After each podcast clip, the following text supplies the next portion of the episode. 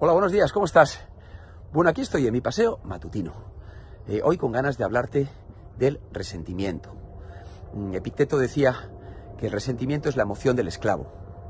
A mí me parece una definición muy afortunada. Eh, es verdad, ¿no?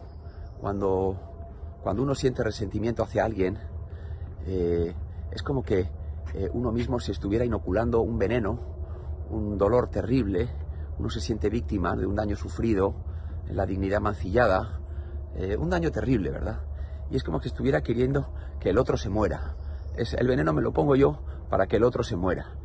Y, y fijaros que yo, sin haber sido una persona rencorosa a lo largo de mi vida, sí que es verdad que, que en algún momento he podido sentir esto respecto de una situación que he considerado absolutamente injusta.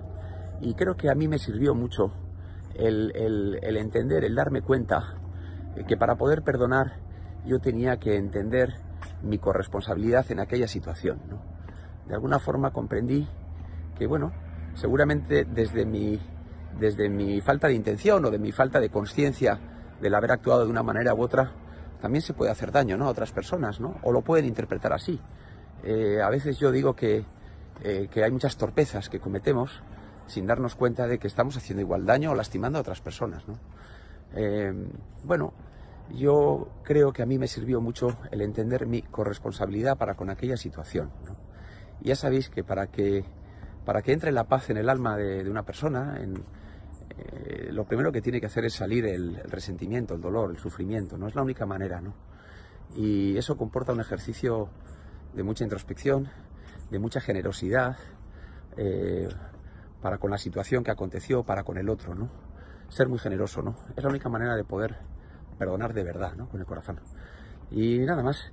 Eh, hoy mi hija me decía, le he preguntado sobre esto a una de mis hijas, y cómo uniría ella a dos personas que están resentidas, ¿no?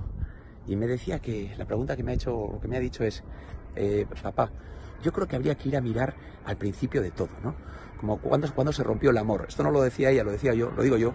¿Cuándo se rompió el amor? ¿Cuándo, cuándo empezó a, a, a, deteriorarse la relación? A veces uno si, si indaga ahí llega a darse cuenta de que es una anécdota, una torpeza, algo absolutamente absurdo, ¿no? Que, lleva luego a, una, a situaciones casi irreparables, ¿no? irreversibles, muchas veces incluso para el resto de la vida.